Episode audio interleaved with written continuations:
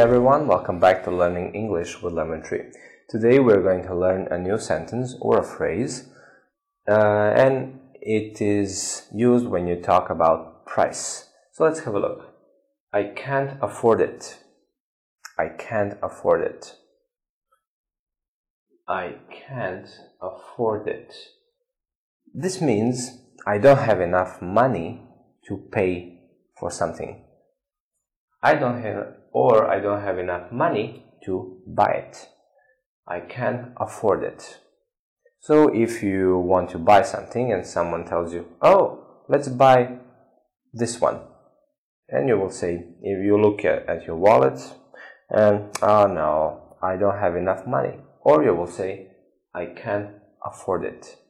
I can't afford it.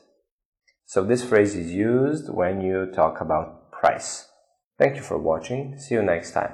Bye.